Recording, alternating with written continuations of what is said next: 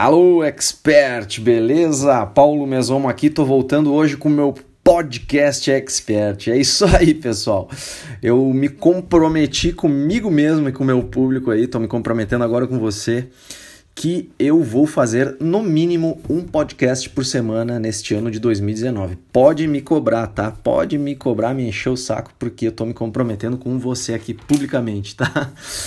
É, a gente vai começar o ano aí falando sobre uma questão. É, você já deve ter visto, visto o título aí do, do, do, podcast, né? Como fazer o dobro do trabalho, né? Como ter o, o dobro do resultado fazendo uh, na metade do tempo, né? Como ter o dobro dos resultados na metade do tempo.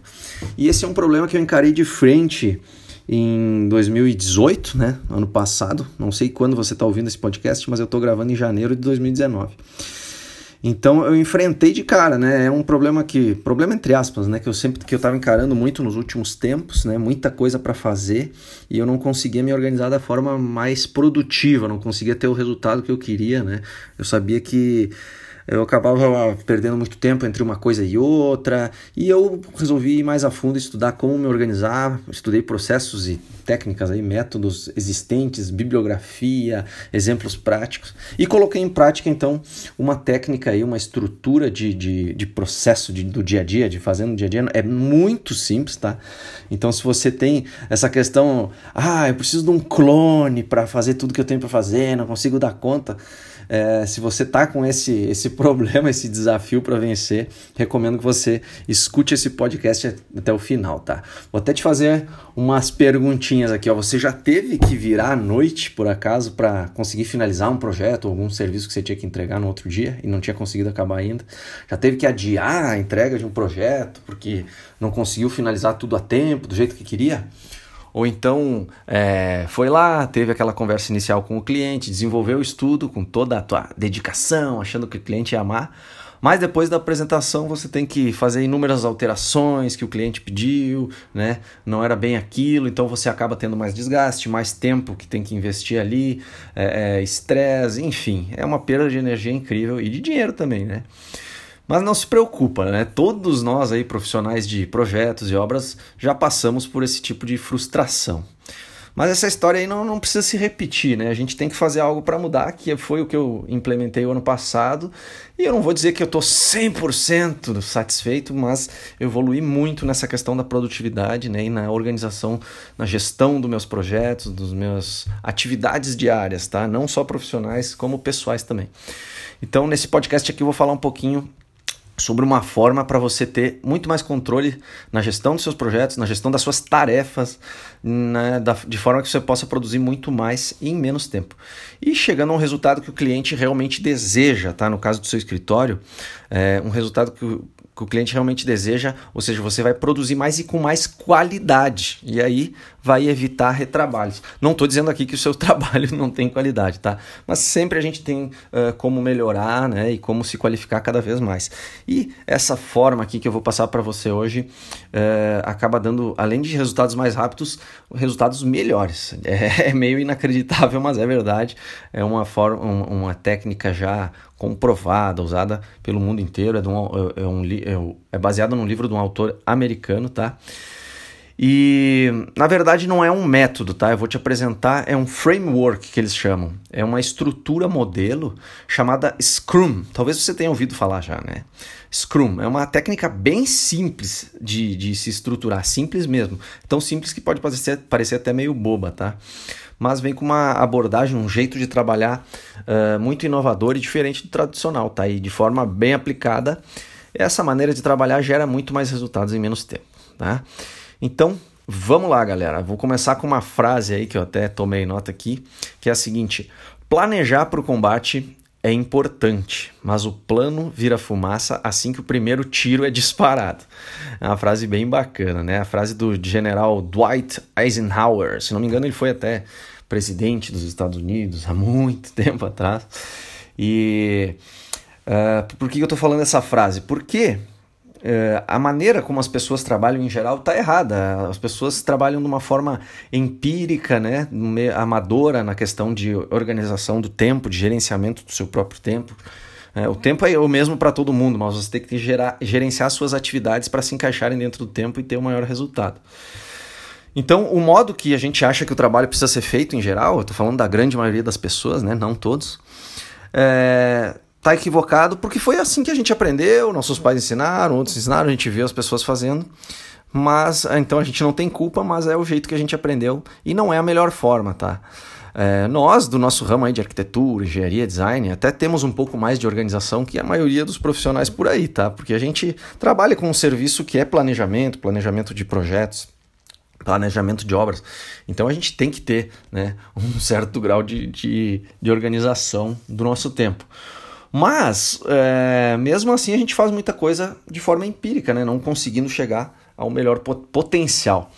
E o ser humano, esse livro me abriu, abriu muitos olhos, eu parei para refletir. O livro é Scrum, a arte de fazer o dobro do trabalho na metade do tempo. E esse livro me abriu os olhos para como o ser humano é ruim em estimar prazos para executar atividades. Geralmente a gente faz uma lista de resoluções, por exemplo, para o ano novo e não cumpre a maioria das resoluções, né? A gente estipula metas para o mês e quando chega perto lá do dia 30, a gente fica frustrado porque não consegue alcançar boa parte dessas metas, né?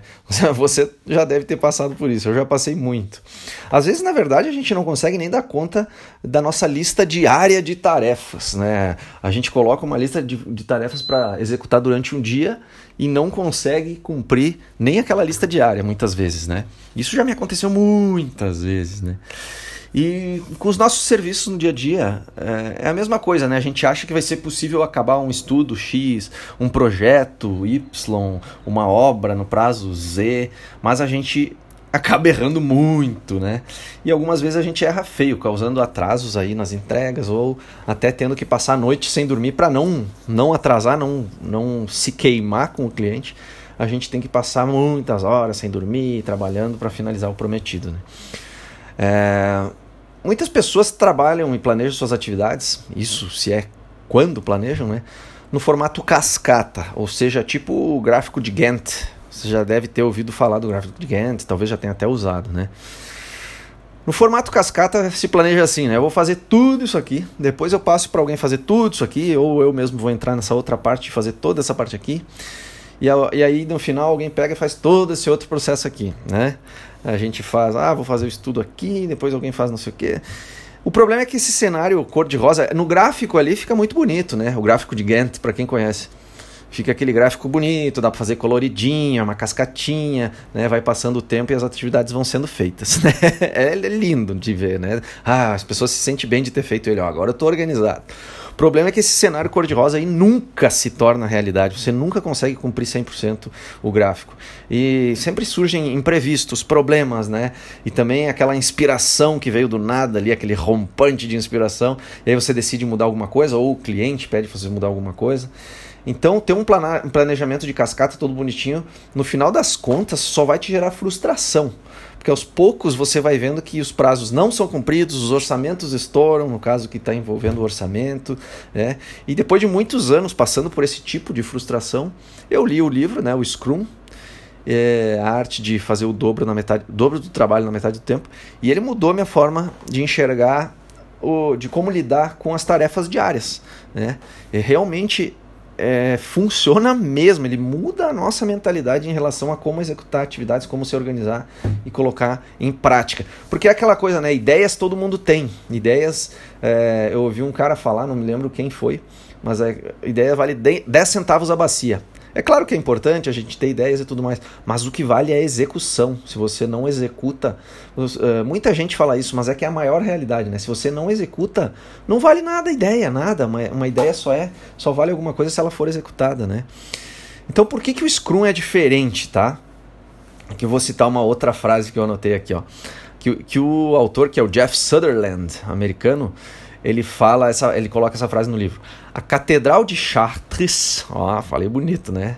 Eu não sei como é que fala direito, é francês, né? Mas a Catedral de Chartres levou 57 anos para ser construída. Posso apostar que no início do projeto, os pedreiros viraram para o bispo e disseram 20 anos no máximo. Acho até que a gente faz em 15 anos.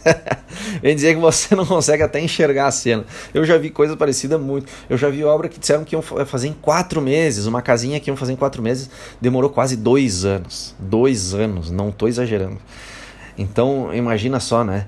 É, e isso acontece em tudo que é coisa da nossa vida. Se a gente for ver, eu tenho coisas na minha lista de tarefa que eu costumava ter e vai, você vai adiando, né? Dependendo do aplicativo. Não sei se você usa aplicativo ou é numa agenda, na mão mesmo. É, eu usava um aplicativo que ele dizia quanto tempo que estava de atraso as tarefas. Tinha coisas que ficavam 3, 4 meses. Isso me deixava angustiado, sabe? Dá um. Pra quem é mais ansioso, tipo eu, assim, dá um desespero, né? De ver, pô, eu não fiz nada disso aqui. Tem que... Vai empurrando, vai empurrando pra frente. Então o Scrum, ele não te permite que aconteça isso, tá? Ele é diferente por quê? Diversos motivos. Ele questiona por que tanto tempo e esforço são gastos na realização de uma tarefa. Tá? Ele faz você refletir por quê e qual a causa da gente ser tão ruim em prever o tempo e o esforço que as atividades vão exigir.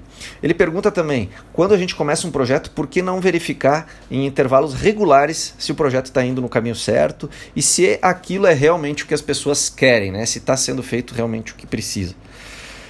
Outra coisa, é, por que não se perguntar se é possível aprimorar a forma que você está trabalhando para obter resultados melhores e mais rápidos?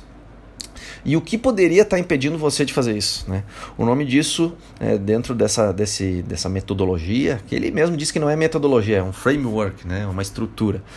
Uh, dentro disso ele chama de inspeção e adaptação. Tá? Uh, o trabalho é feito em ciclos, em sprints, né, que chama, e sempre faz uh, no final do sprint a gente faz inspeção e uma adaptação. De tempos em tempos, pare o que está fazendo, revise o que já fez e verifique se ainda deveria continuar fazendo o mesmo e como poderia fazer melhor. Tá? E tudo isso através de um roteiro que eu vou te passar daqui a pouquinho. Tá? Vai escutando aí. É curtinho esse episódio, não te preocupe. Então, o Scrum, ele acolhe a criatividade, acolhe a incerteza, né? te forçando a fazer o mais importante primeiro. Isso é uma das principais coisas que eu achei no Scrum, é ele te faz pensar em qual que é o mais importante e fazer o mais importante primeiro. Eu estou usando nas minhas atividades de escritório, como eu já falei, nos empreendimentos pessoal, uh, digitais e na minha vida pessoal. Então, o resultado do Scrum realmente é, são pessoas e equipes que melhoram bastante a sua produtividade e a qualidade das suas entregas. Mas beleza, Paulo, como é que funciona o Scrum? Né? Chega de, de dar essa introdução, vamos para o papo reto agora. Esse sistema de trabalho foi desenvolvido lá pelo Jeff Sutherland nos anos 90, baseado em inúmeros outros estudos anteriores, né, em estudos japoneses, a, a, a técnica lá da Toyota, né, um, um, método Toyota e inúmeros outros estudos e, e práticas. Inicialmente, o Scrum foi focado em empresas de tecnologia, empresas com equipes de, de desenvolvimento de software, né, programadores e tal, que atuam com projetos complexos.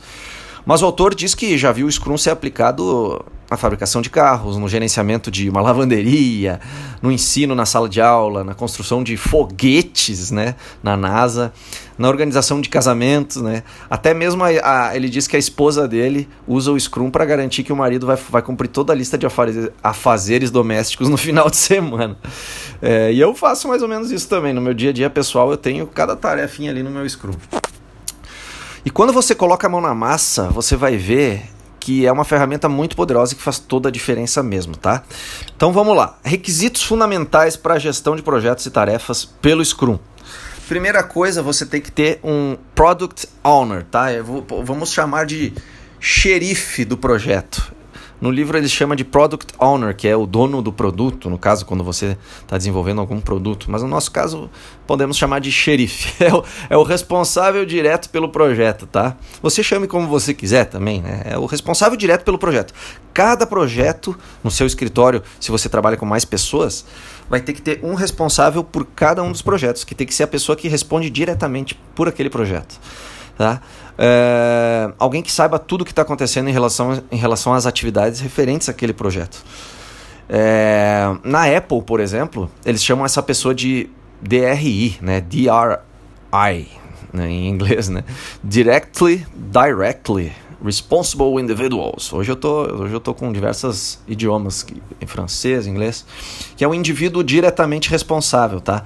Na minha empresa, a gente chama, como eu já disse, de xerife. Esse papel é muito importante quando se trabalha em equipe, tá? Quando você trabalha em sozinho, obviamente o xerife aí do projeto, o product owner do projeto vai ser você mesmo. É fácil definir, né?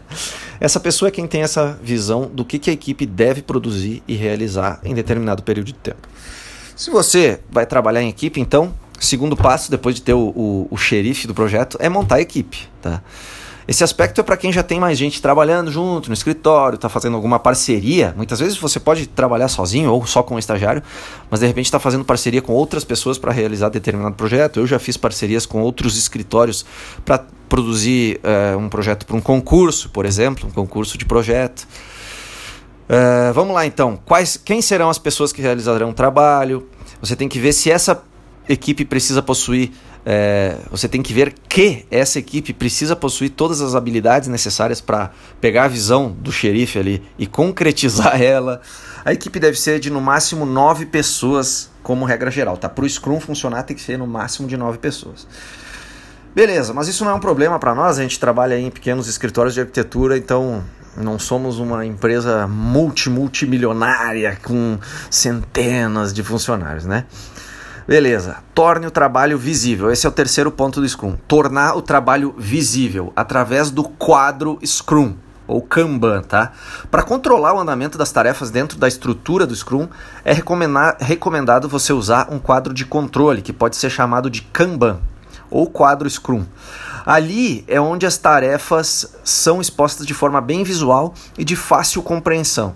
A maneira mais comum de fazer isso é criar um quadro com três colunas, tá? É o seguinte, você já deve ter visto isso. A coluna a fazer, a coluna fazendo e a coluna feito, tá? Post-its, né? Você vai colar post-its representando os itens que devem ser realizados, tá? E a equipe move essas notas pelo quadro Scrum conforme os itens vão sendo completados um a um. No, primeiro ele está lá no a fazer, você vai fazendo o que a gente chama de backlog. Backlog é a coluna a fazer, é tudo que você tem a fazer. É um termo que vem da, da, da dos programadores de, de, computador, né, que eles chamam de backlog. Todas as coisinhas que você tem para fazer, todas as tarefas, todas as funcionalidades, no caso do software, né? E a gente coloca ali na coluna a fazer. E depois, quando a gente entra no sprint, que eu vou colocar, que eu vou te explicar o que é o sprint, a gente passa para a coluna fazendo e quando acaba vai para a coluna feito podem ser inseridas outras colunas, como em teste ou em revisão, tá? Você pode personalizar o seu quadro. Porque esse não é um método rígido, tá? É uma estrutura para você se basear.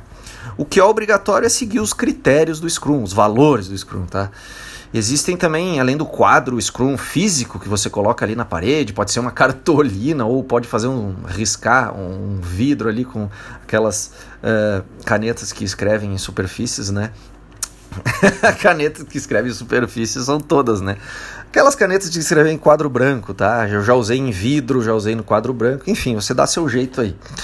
E também existem ferramentas digitais, aplicativos. Eu uso também o Master Task. Eu usei em 2018 o quadro, mas agora a gente está usando só o Master Task, que é um aplicativo, tá? Se escreve M-E-I-S-T-E-R-T-A-S-K, Master Task, né? Tem também o Trello, que muita gente usa, tá? E inúmeros outros, é só pesquisar eh, aplicativo para Scrum, alguma coisa assim. Quatro itens, crie o seu backlog, tá? Crie e ordene de acordo com as prioridades o backlog do seu projeto. Mas backlog, o que, que é isso, né, Paulo? O que, que é. Que caramba que é essa de backlog? Bom, o backlog nada mais é, como eu falei antes, do que a coluna mais à esquerda do quadro, que trata-se da coluna a fazer, né? É um jeito mais bonito de falar, né? Só para parecer mais difícil, assim, backlog. Ah, cadê meu backlog? Vou botar no meu backlog. é uma lista de tudo que você precisa, de tudo que precisa ser construído ou realizado para que o projeto se torne realidade. E essa lista é, ela evolui ao longo de toda a vida do projeto, tá? Você está fazendo o projeto e se tem alguma coisa nova que surge para fazer no projeto, você não vai colocar na coluna do fazendo, tipo, ah, vou enfiar no meio do que eu estou fazendo agora. Você coloca lá no backlog. Eu vou te explicar melhor daqui a pouco. É, então, só existe um backlog do projeto, tá? Isso significa que o xerifão aí do projeto precisa tomar decisões de como priorizar as tarefas ao longo de todo o projeto. Ou seja, definir quais delas quais das tarefas devem ser feitas antes. E claro, o xerife, eu falo xerife, mas não é o chefão, não, tá? É, é um líder que organiza as coisas, é, um, é mais um facilitador. Ele vai ajudar os outros a realizar o que precisa ser realizado, o que precisa ser realizado, tá? inclusive vai consultar os clientes e tudo mais para se certificar que está tudo representando uh, o que é preciso, o que as pessoas querem né, e o que é possível ser feito. Tá? E se é você sozinho, você tem que fazer esse papel todo aí. Item número 5 aqui, importante do, do Scrum. Refinar o backlog priorizando o que é mais importante. Eu já dei uma introduzida nesse assunto, mas agora eu vou explicar um pouquinho melhor você deve priorizar as tarefas que devem ser feitas antes, tá? Essa priorização é um dos aspectos essenciais do Scrum, ao meu ver. É aí que está o pulo do gato, você aprender a fazer da forma correta, tá? Porque muitas vezes no dia a dia a gente vai fazendo as coisinhas mais fáceis antes, fica enrolando, fica ocupado, né, entre aspas, a gente fica ocupando o nosso tempo com coisas fáceis de fazer e deixa o mais difícil para depois. Só que é o inverso, a gente tem que priorizar e colocar o mais importante antes, tá? É, para de, uh, definir as coisas que devem ser feitas, você deve analisar quais delas são as mais importantes. Quais são as tarefas que vão dar maior resultado e que vão agregar mais valor ao projeto logo de início, logo de cara. Aí coloca essas tarefas aí no topo da lista de backlog, beleza? E essas tarefas geralmente são as mais difíceis, como eu já falei, tá? Por isso que muita gente acaba deixando para depois, vai enrolando. Mas não faça isso, é desperdício de tempo e, e, vai aniquilar a tua produtividade. É uma coisa que eu já fiz muito. Ah, vou ler uns e-mails, vou não sei o que, não sei o que. E as tarefas mais difíceis eu ia deixando para depois. Daí quando tá em cima da hora, a gente, a, a, como a gente diz, né, a água bateu na bunda, você tem que fazer. É aí acaba fazendo tudo aos trancos e barrancos, tá? Depois que você faz algo realmente essencial, você percebe que algumas outras coisas se tornam irrelevantes. Talvez nem precisem ser feitas depois, tá? Isso é uma coisa que, que tem num outro, um outro livro, que é o livro A Única Coisa. É muito legal o livro A Única Coisa, também recomendo você ler, tá? Que ele fala sobre isso, de fazer as coisas mais importantes que você vai ver que outras coisas que você iria fazer acabam se tornando irrelevantes e talvez nem precisem ser feitas, tá? Isso é produtividade, isso é foco. E foco é poder. Vamos lá. Item número 6. Estime o tamanho dos itens. Depois que você priorizou os itens, as tarefas que vai fazer, estime qual o esforço que cada tarefa vai demandar. Estime em números mesmo, tá? Você pode criar o seu método de numeração é, no livro, o autor diz que pode usar, por exemplo, o tamanho de camiseta, de roupa, PMG, né? ou então uh, tamanho de raça de cachorro. Ele dá uns exemplos meio bizarros no livro, né?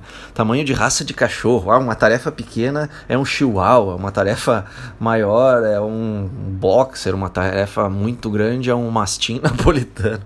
Mas eu fiz um, a minha forma aqui que eu adaptei. Adaptei não, ele disse que dá para fazer desse jeito. É com números mesmo, uma nota de 1 a 10 você pode usar.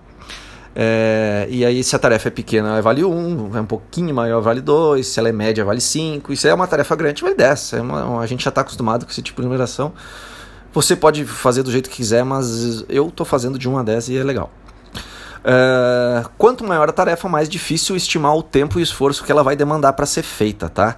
Então a gente não pode colocar aí tarefas enormes mesmo, senão não adianta o Scrum. O Scrum não funciona assim. Você tem que uh, rachar as tarefas, tem que dividir em tarefas que sejam fáceis de ser estimadas, né? E de dar uma, uma, uma valora, valorar elas, tá? Então se pergunte assim, ó, cada tarefa que eu listei no meu backlog é pequeno bastante para eu estimar de forma relativamente precisa? Né? Caso você não consiga uh, estimar o quanto de esforço a tarefa vai demandar, quebre ela em tarefas menores, tá? Outra pergunta que você deve fazer é: existe uma definição de feito para essa tarefa? Né? Uh, isso é, todo mundo concorda sobre quais são os critérios que devem ser cumpridos para que a tarefa seja considerada feita, pronta? Né? Isso você tem que se perguntar também. Então vamos lá para o sétimo, sétimo aspecto aqui do Scrum, bem importante, esse é muito legal, que são os sprints. Sprints são os ciclos de entrega e conferência. Tá? Esse é um dos principais fundamentos do Scrum, é a forma como que você vai executar as tarefas. Todas as tarefas devem ser realizadas em ciclos, ciclos chamados de sprints, né? Sprint, a gente lembra de corrida, né? De o sprint final da corrida. É, eu na minha cabeça eu lembro bastante de corrida de bicicleta, né? Aquele sprint final, mas cada um vai lembrar do sprint que quiser aí. Uh, os sprints eles sempre têm uma duração determinada, fixa, tá? Que deve ser menor do que um mês. Hoje em dia a maioria das pessoas realiza sprints de uma ou duas semanas. Eu particularmente trabalho sempre com ciclos de uma semana, porque daí fica mais fácil de estimar né? Quanto mais curto o tempo, mais fácil fica de estimar o, o, o esforço que vai ser é, exigido e o tempo que vai levar. E como o senso de urgência é maior, quando a gente faz um, um, sprint curto de uma semana, os resultados acabam sendo mais imediatos, tá? A lei de Parkinson explica isso. A lei de Parkinson, bom, você vai pesquisar aí na internet, vai descobrir o que, que é. Mas ela diz que quanto menor o prazo, melhor, mais focado a gente fica e a gente acaba executando mais rápido uma tarefa e fazendo ela bem feita, tá? E quando a gente dá prazos muito longos, a gente acaba ficando mais frouxo ali e tal, e vai fazer mais trabalho só lá no final. Então, é, eu trabalho um ciclo de uma semana e recomendo também, tá? Uh, os ciclos menores eles são bons também para pessoas, como eu falei anteriormente, pessoas ansiosas como eu. Os ciclos menores são, são bons também porque te dão um resultado mais rápido. Você consegue fazer essas conferências aí mais rápido. E uma vez definido o seu ciclo, né, o tamanho do seu ciclo de sprint, você decide é, você achou, ah, esse tamanho tá legal, você tem que manter esse tamanho para todos os outros sprints. Ah, eu trabalho uma semana, eu vou sempre trabalhar com sprint de uma semana. Claro, se você achou que uma semana é ruim, quer fazer 15 dias, você vai, faz em 15 dias, ficou legal, continua fazendo sempre em 15 dias, tá? Por quê? Para poder gerar comparações de desempenho entre um sprint e outro. Porque se você fizer um sprint de um tamanho, outro de outro, você nunca vai poder comparar o desempenho entre um e outro, tá? Reunião de planejamento sprint, esse é, é o aspecto número 8 que eu quero falar. Lembra que você estimou a pontuação para cada tarefa do seu backlog? Pois bem, agora você vai entender por que, que teve que fazer isso.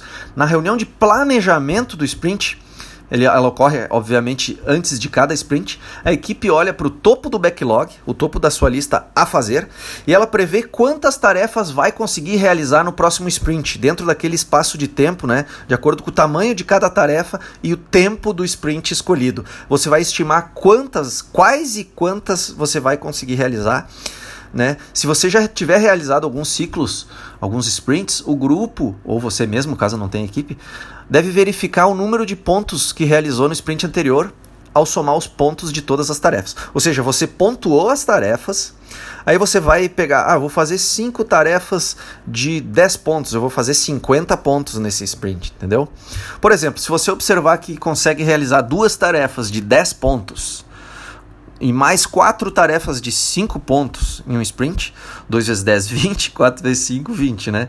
Então, uh, você tem uma velocidade de 20 mais 20, 40. Você tem uma velocidade de 40 pontos por semana. Essa é a sua velocidade, viu que bacana? Isso começa a dar métricas, né? Começa a ficar mensurável qual é o seu desempenho, como que está a sua performance. Então, se você tem 40 pontos por semana, você deve tentar aumentar essa velocidade a cada sprint, melhorando a sua produtividade e agilidade através da análise do que foi feito de certo ou errado nos sprints anteriores. Durante esse encontro de planejamento do sprint, todos devem entrar em acordo em relação a uma meta do sprint, tá?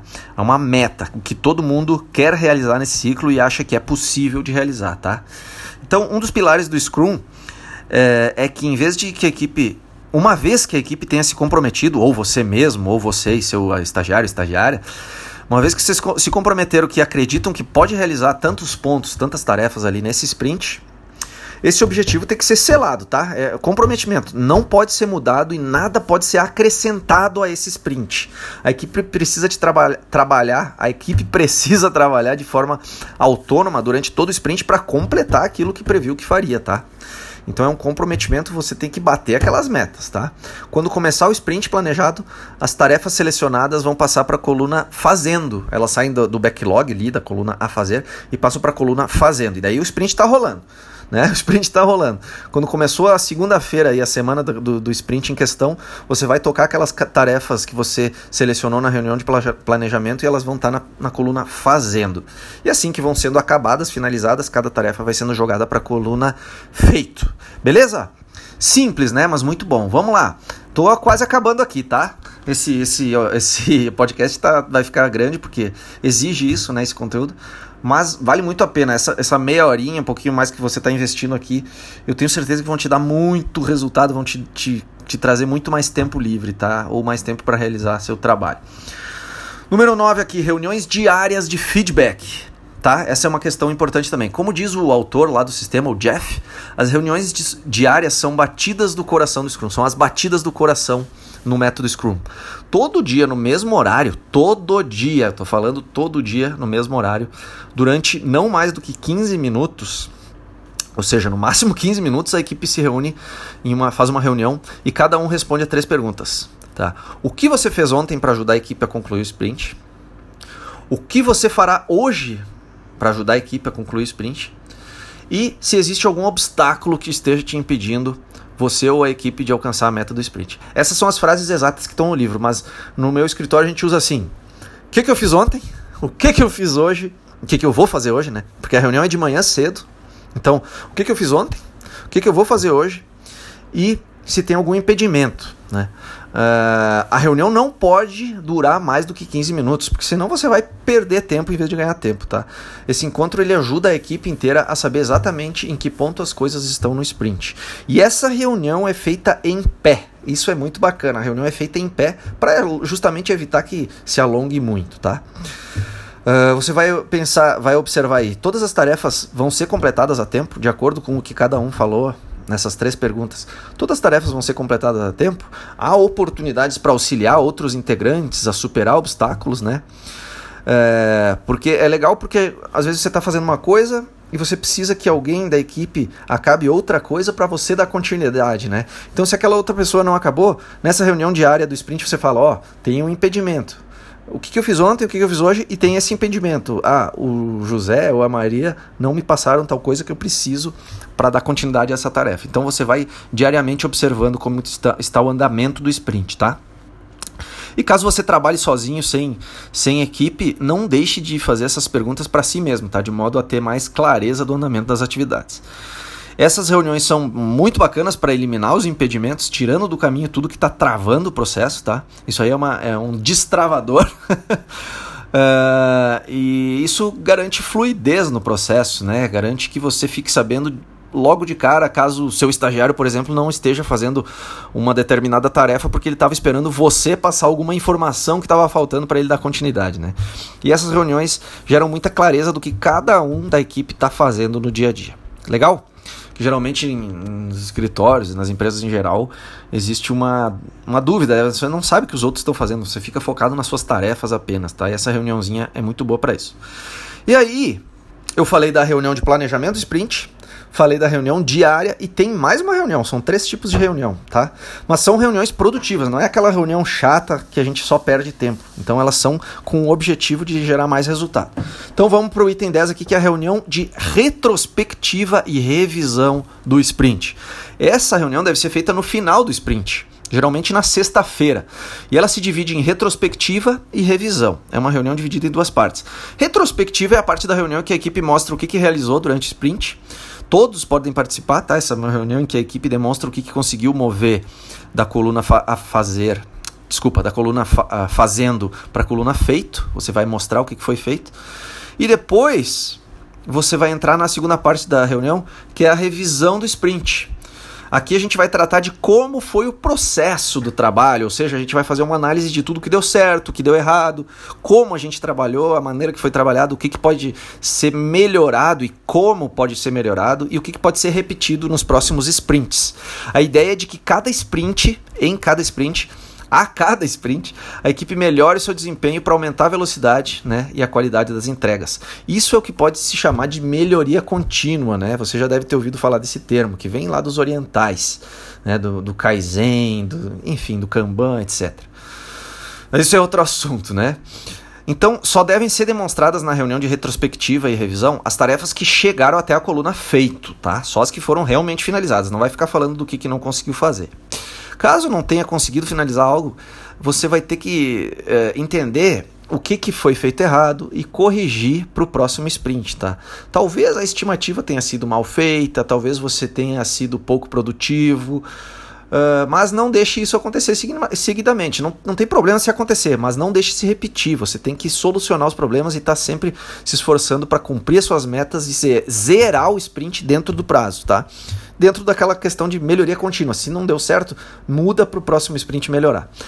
Depois de finalizar a reunião de retrospectiva e revisão do sprint que acabou, dá para aproveitar esse momento que você está reunido aí e emendar a reunião de planejamento do próximo sprint. Lembra que eu falei da reunião de planejamento? Então, você planeja o sprint no final do sprint que acabou. Isso não é uma regra, você pode fazer no outro dia a reunião de planejamento, mas tem que ser antes de começar o próximo sprint. Então, se você fez um sprint de uma semana, isso é o que eu faço, tá? Sprint de uma semana. Aí tem as reuniões diárias de 15 minutos lá no início da manhã. Aí chega na sexta-feira, final da sexta-feira, quando é lá por 4 horas, vamos para a reunião de revisão e retrospectiva do sprint, que é a entrega final dos, dos materiais, né? A demonstração final ali. E aí, acabou a reunião de revisão e retrospectiva, a gente já faz a reunião de planejamento do próximo sprint. Você está com tudo quentinho na cabeça, ele sabe o que foi feito, o que, que tem que fazer. Então já organiza o próximo sprint. Legal? E agora eu vou dar só umas dicas finais aqui para finalizar, né? Uh, nunca inclua nenhuma tarefa no sprint antes de ter acabado todas as tarefas daquele sprint, tá? Isso exige disciplina. A gente fica com um, o dedinho, o dedinho nervoso ali querendo colocar mais tarefas ali no meio, surge algum imprevisto, alguém vem te pedir alguma coisa, você vê que esqueceu de colocar alguma coisa no sprint. Não, você tem que cumprir o que foi feito, o que foi planejado no planejamento do sprint. Não insira nenhuma outra tarefa ali dentro, tá? Você tem que bater aquelas metas. Isso é muito importante. Parece bobagem, mas depois no dia a dia a gente vê que faz toda a diferença. Porque se você começar a colocar coisa no meio, vai estragar, não vai funcionar o sprint. Então nem usa o sprint, tá? Tem que ter disciplina. Caso você acabe as tarefas antes do prazo de término do sprint, aí sim, é claro, você não vai pegar uma rede e ficar deitado, né? Você pode inserir aí mais tarefas. Você vai saber que no próximo sprint você pode colocar mais tarefas do que nesse planejamento último que foi feito, porque a sua velocidade é mais alta do que você havia estimado. Ou você estimou que uma tarefa ia ser muito grande e ela foi um pouco menor, né? Enfim, aumente a sua velocidade estimada, tá? Se você viu que sobrou tempo.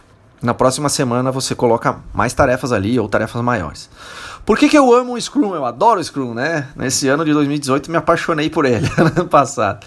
Se você está ouvindo em 2019, 2020, 2050, o Scrum com certeza vai valer muito tempo, sei lá, eternamente, porque não, é, não, não, a, o comportamento humano não muda, sabe? A forma de organizar é, o Scrum ficou, é uma forma muito, muito interessante para lidar com o nosso comportamento humano. E tudo, tudo é psicologia e comportamento, né? Usar o Scrum, ele evita, por exemplo, que chegue alguém e te peça para fazer alguma coisa que não estava previsto no seu sprint, né? E isso vai evitar que aconteça essas coisas, pedido de favores e tal, ou você mesmo pegar e ficar inserindo coisas. Você já sabe do seu tempo disponível e de como você planejou o sprint. Por isso, quando alguém te pedir para fazer alguma coisa, você vai ter que verificar se tem como encaixar naquele sprint, tá? E não tem, tá? Você geralmente não tem como encaixar, só se você já acabou as tarefas do sprint e sobrou tempo. Então, assim você evita aquelas situações que acontecem quando alguém vem te pedir alguma coisa que não estava nos seus planos e você fala ali, não sabe dizer não, né? Ah, beleza, semana que vem eu vejo, eu faço isso aí, ou amanhã eu, eu vejo isso para você, né? Aí chega amanhã, chega semana que vem, a pessoa vai te cobrar aquilo que ela pediu e você vai dizer, eita, não consegui ver isso ainda, me dá mais uns dias, né? Vou ver, me deixa, deixa que eu vou ver. Isso aí vai se arrastando até que um dia vai uma acontece uma dessas três coisas. Ou você tem que deixar de fazer alguma coisa importante para você fazer aquilo que, que aquela pessoa te pediu, ou você não vai fazer aquilo que prometeu que ia fazer e aí vai, vai ficar de mal com a pessoa, né? Ou vai ter que trabalhar fora do seu horário padrão para dar conta das demandas extra, tá?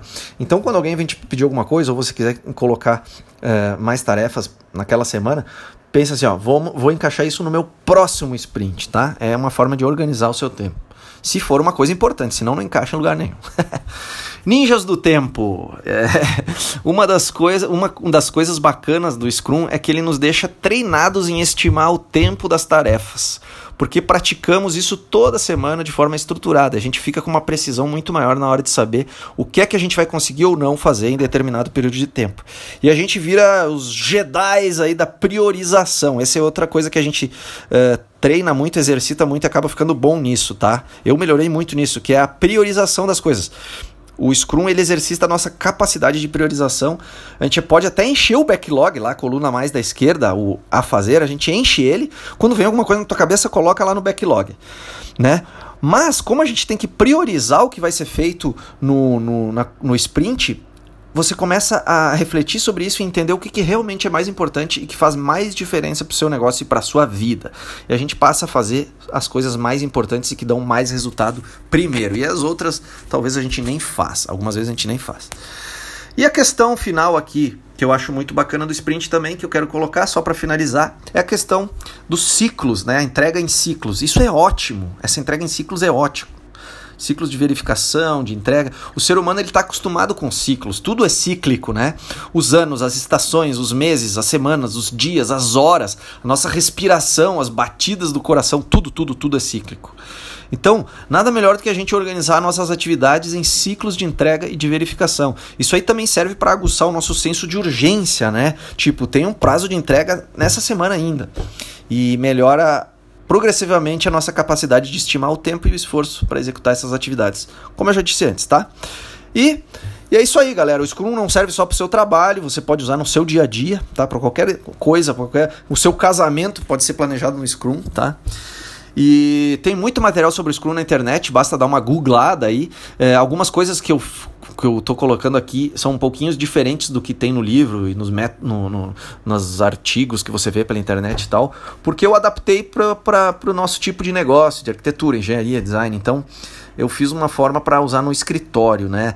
É, tem algumas coisas que aparecem lá no Scrum tradicional de software, de desenvolvimento de software, software que não fazem muito sentido para a gente aqui, tá? Questões de funcionalidades, como desenvolver uma nova funcionalidade num programa de computador, então isso aí não cabe aqui, tá?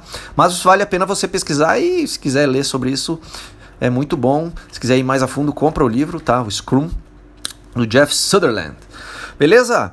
E é isso aí, galera. Compartilhe esse podcast com quem você acha que, que tá precisando se organizar melhor. E eu te vejo semana que vem. Um grande abraço. Até mais.